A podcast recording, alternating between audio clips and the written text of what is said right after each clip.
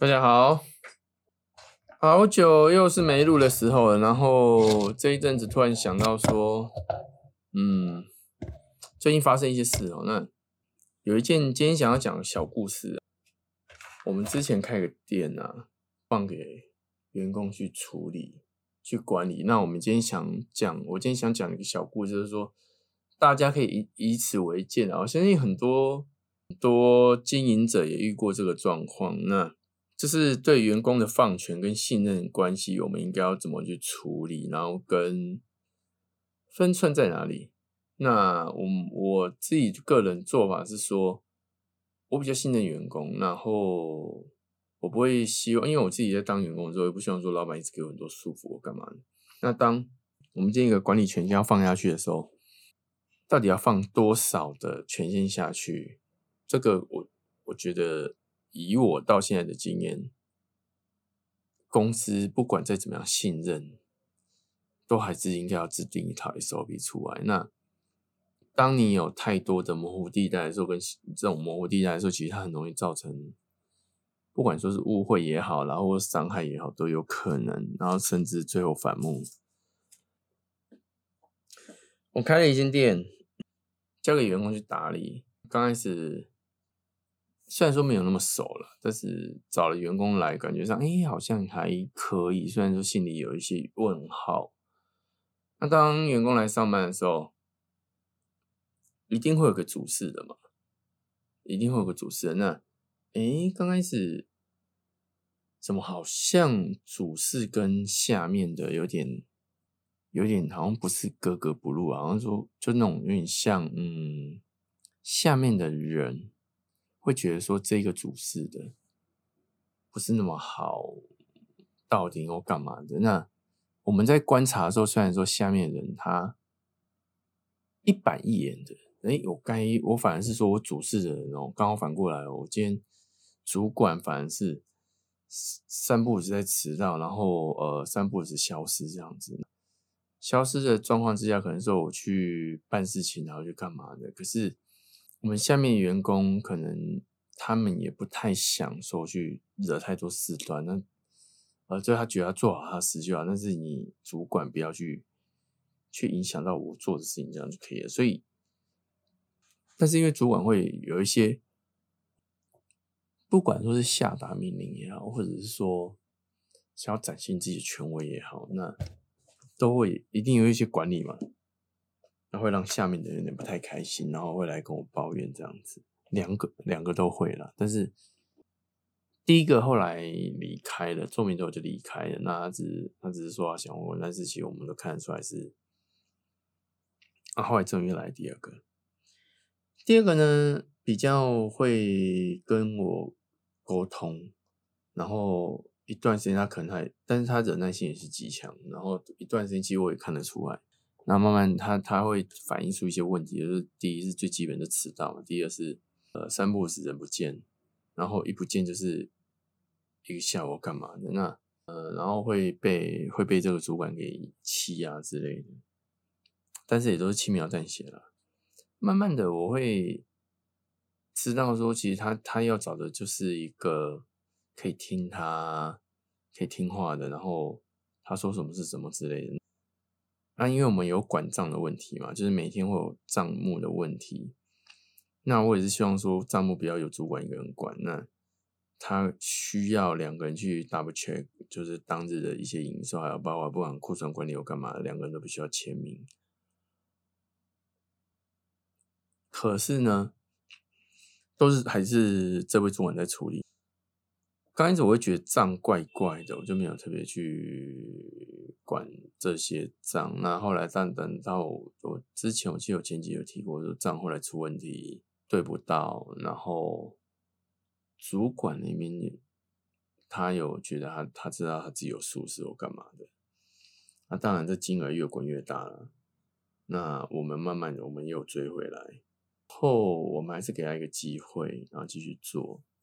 那慢慢其实下面的员工，我发现还是一样，没什么变。下面员工乖一下下而已，然后后来又一样，然后下面员工会有点不爽。那后来发现压坏这最后一根稻草的是我们最后一个员工，后来又来了一个员工，呃，他可能是比较听话，就是上面讲什么是什么，可是他也觉得怪怪的，他他只是说他没有那么多，他也不想管太多事，所以他就有上班做好我的事就好了。呃，有什么委屈，可能自己收着就好。那，哎，主管常不在，然后一不在就好几小时，三不时啊。那我我我会问他说啊，我就去客户那边批货什么，我说这这些东西都可以叫叫送了，为什么一定要三不时都人都不在？那啊，没有啊，这些可能厂商量太少，不愿意批啊，什么之类的一堆借口。压坏最后一个道就是因为呃，因。我们最后一笔账款可能有一次就是长期以来账款一直不合，最后一次我觉得不太行，已经一段时间了。我说再不合，你们要自己自己要掏腰包。那第一账会作假，就算当天营业额嘛？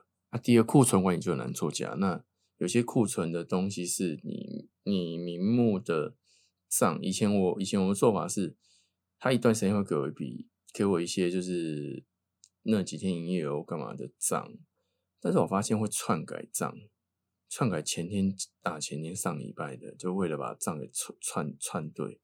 我这是很奇怪，是你怎么会呃明天去改上礼拜的营业营业状况，或者说改改拿收营业状况，甚至说我当天的报账里面会有。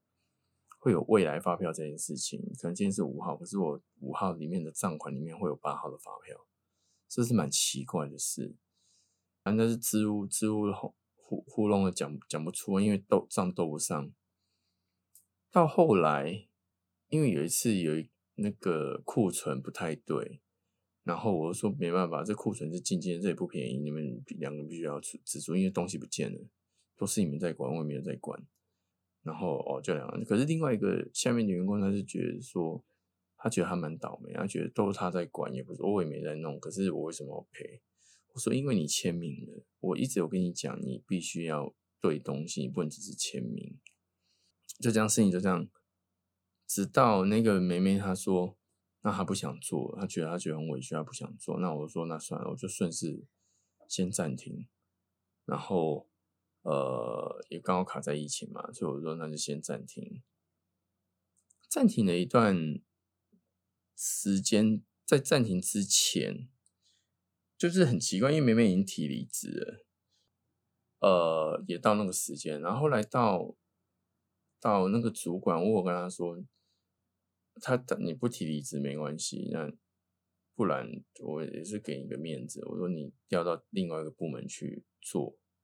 然后不要再碰钱的事，不答应啊！他希望说可以可以给他支钱然后干嘛的？我说我没有支钱你，而且你做人这样子，我要支钱我真的，我其实我我讲真的，老板其实蛮美送的。那他的意思说他想要领政府事业补助金，那当然我们也去问过劳保局，劳保局也是说这样叫伪造文书，那我们当然不同意。然后他就说那他他去劳保局。去申诉啊，去告我们什么之类很多啦。那我会觉得说，那你就去吧。你毕竟第一，我不是认之前你，我我还要把你调另外部门，你不要。啊，第二，因为是你的、你的、你的业务过失，你的业务过失造成我必须要把你调离开。那你不要，你我你不能说我硬要之前你。那如果说你要告我，那就去告吧。因为我们的想法是说，总不能哎，全部都都你你赔干牙呢。你赔干啊？因为我们在进货批货的时候，有些东西要跟我说批进的进货是他们他们售价的原价。我说怎么可能？我们再怎么样都有个量，怎么可能？厂商卖十块，然后进给我们就进十块，靠，那我跟你批批个屁啊！你懂我意思吗？那然后他说厂商不愿意送，所以他必须要常常一来一往，一来一往。OK，然后其实我心里就有底，那我有认赔的打算，所以那时候那一阵子其实几个月是因为我认赔打算，那我也在收集一些证据。那到结束的时候，我们我跟他说，你从明天开始，就我们只提早一个多月就跟他讲了，然后说从美美离开之后，你这之后我们就到美美离开那一天，隔天你就调到新的部门去。他就不要，然后到新的部门跟就没来嘛，没来之后他就他意思说我们等于说我们就是把他废掉，但是没有给之前费私塾这样跟人家讲。我们有去问劳保局，然后问人事、人事、人资都有问。到十天之后，我们就用旷职论去劳保局申诉员工无故旷职十天，所以予以解解聘这样子。对，那我们当然是我们寄存人信函嘛，因为人事部是说这种东西重要东西不能存简讯，必须要寄存人信函，代表说我今天解你只是因为你旷职，而且是长达十天。那当然基本上法律上只要三天而已了，那我们是拉到十天。然后他他又回寄了一封存证信函回来说，呃，以上论述什么呃什么不是事实。然后保留法律追诉权。我我心里想，你要追诉什么东西？而且你寄这个一点效用都没有。我今天我寄给你是要让你知道说，你今天被解聘是因为你没审，你没有，你十十天没有来，那你怎么会寄回给我一个说以上不是事实？啊，你真的十天没来啊？你如果真的要告，你就去告啊。因为如果去告我，的时候所有事情都都翻出来。因为我们当我我有去，我们有去警察局备案，就是侵占公款这件事情，还有谎报不实啊，报账不实，然后。很多啊，那因为我们自己是真的太忙，那我后来也没有再去追究这件事情，直到后来我们确定我们要重新开张的时候，找原本那些厂商，那我们有去问厂商，就说东西都有折扣，不可能没有，怎么可能会卖你原价？那你给我买，谁给我买就好了，干嘛怎么原价都有个折扣？那甚至有的东西，如果说我们今天在推这商品的时候，这折扣可能是可能会打五折那一种的，可是，在我们这边就全部都是进货，全部都原价进。等于说，第一，他已经私自吸收了一些钱了，等于说吸收那些折扣的钱。好，跟他说，反正你要告就来告吧，因为我又没有站不住脚。那而且先站不住脚，你不要就吃住放话。员工会四处放话，这是一个很大的问题。然后放话你又没办法，你又没办法怎样？厂商说，厂商意思是说都有折扣，而且但是因为他找这些厂商是他们是没有开发票，是开收据。啊，厂商说要开发票也可以，但是他选择开收据。好，这就算了。然后后来我跟我们小姐去的时候，我跟小姐你看吧。直接调出来，我就说呢，我是跟你说，这个只是说我要查不查而已，这种证据一大堆，吃相难看的。那重点是，我觉得他这个月做十五万好了，我还让抽成哦。我跟你说，业绩达多少可以抽多少，达多少可以抽多少。但是我没有去限定你进货的成本，那相对他会钻这漏洞，我就想办法去进那种最贵的，然后他可以卖高价。假如说我进，我举例啊，假如进一个东西三百五，我卖四百块，我是用四百块钱去抽成哦。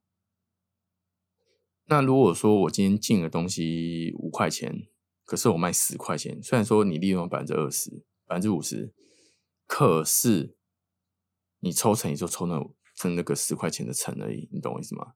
那我不如抽这四百块，所以就其实就变得很聪明。那还有。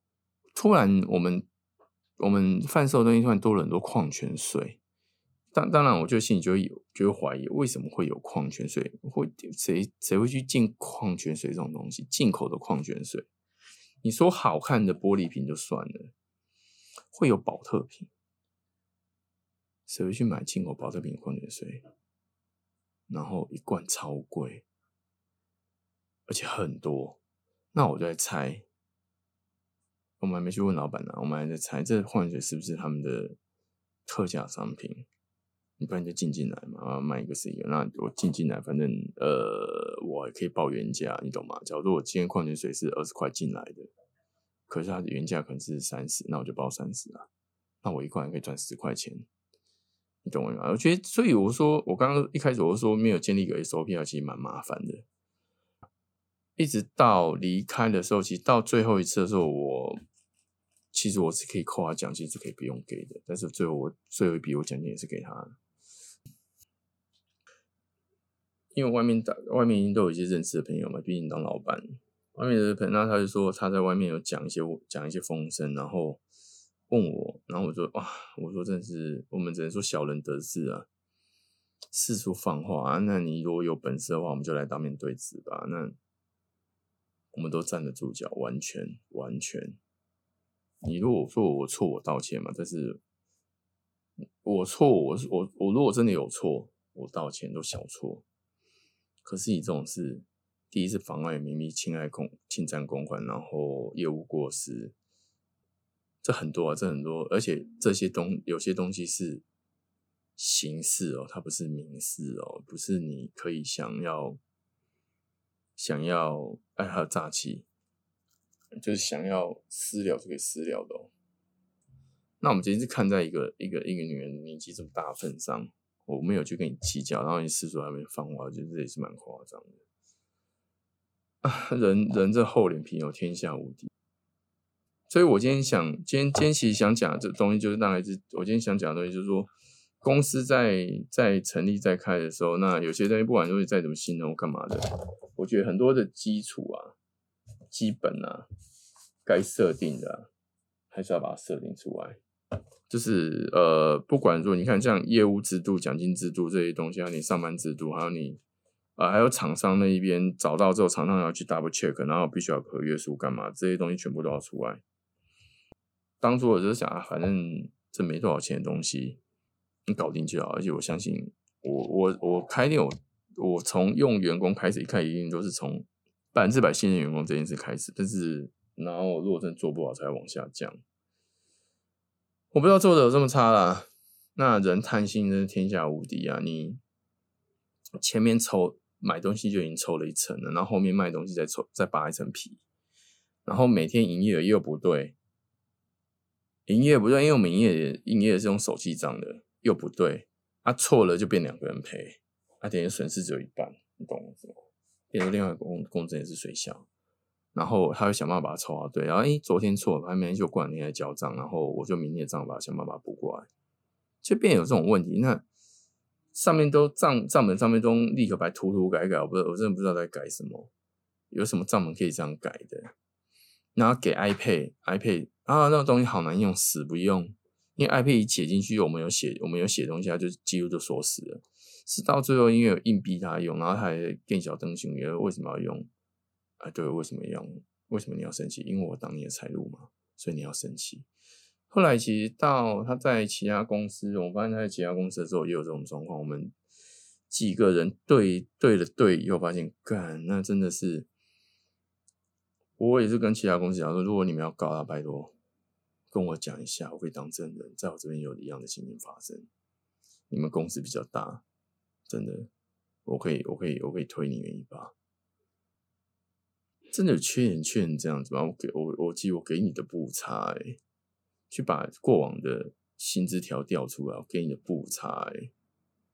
然后我就觉得奇怪，做那么久，生意这么好，为什么我们没什么赚钱？我叹气啊，你知道吗？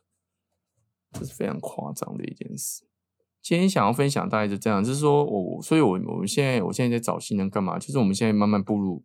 比之比之前更有规矩之后，更有轨更进入轨道之后，我们公我们公司开始呃找了一些，开始把部门细分出来，然后该怎么做怎么做，做不行我直接换人。我现在没有在弄什么心软不心软这件事情的，然后我尽量就是我公来公司就是做事，很上班不是在交朋友，你能做你做好，你先做好你的事再说。对啊，我们讲难听一点，我们常常讲。如果说你有办，你有办法帮公司每个月赚一百万，举例了，拜托你要躺着，你上班要躺着趴着睡，我都无所谓。但是如果说你今天你对公司没有什么帮助的话，不要说不要说躺着趴着睡了，你上厕所上个三十分钟，每天都这样子，老板看了都堵然。我管你拉肚子还是怎样，那你为什么不会控制你吃的东西？你懂吗？但是如果说你今天你每个月我就是有办法帮你公司赚一百万，因为我要拉肚子拉一整天，我都讲真的，老板都不会管你，因为你做到公司要的东西啦，这是很现实的，这是没办法一视同仁的。职场就是这样子，如果你是老板，你也会这样子。谁就跟你呃，你有两台摩托车，你现在去送送送快递，送什么？不要说两台摩，哎，对，一台摩托车好了，然后一台可能是。比较快的脚踏车，你会骑哪一台？你是不是大部分都骑摩托车？你肯去骑脚踏车去送货？不可能，没有效益啊！那脚踏车是被冷落，我管你那脚踏车一台二十万、三十万没有用啊！我这摩托车一台三五万的，即使是小五十，都骑得比你你脚踏车还快，意思是一样的。你有时候你你你你把自己讲的好像空经过包赢，那如果你你是镶金的，可是你只是一台镶金的脚踏车而已啊，你还比不上一台小五十的 D O，对吧？所以，我今天今天要跟各位讲，大概是这个概念跟想法，然后我们大家都可以反思啊。就是因为接下来我们明年的计划有一些什么计划，所以我必须慢慢的把这些东西也更理清。然后虽然说有点难了，更一板一眼去去看待这件事情，行就行，不行就不行。然后我们最近有个员工，就是他原本职位做不好，做不行，怎么做就是不行。我今天调职位，再不行就直接废掉了。直接废，你员工不行就直接把它换掉了，真的。那个之前费没多少钱，能换赶快换，赶快换人进来。公司必须要活水，必须要活人，尤其是公司在在增长的时候，不要老是用，只能用那种啊，这个比较这个比较便宜，这比较便宜，不行。你一定要去算这个的产值有多少，它可以做多少东西，不能便宜就用。你十个清洁工，十个。洗碗工都比不上一个业务，意思是一样。你请那么多洗碗工没有用，请那么多那低压没有用，他做的东西就是不行。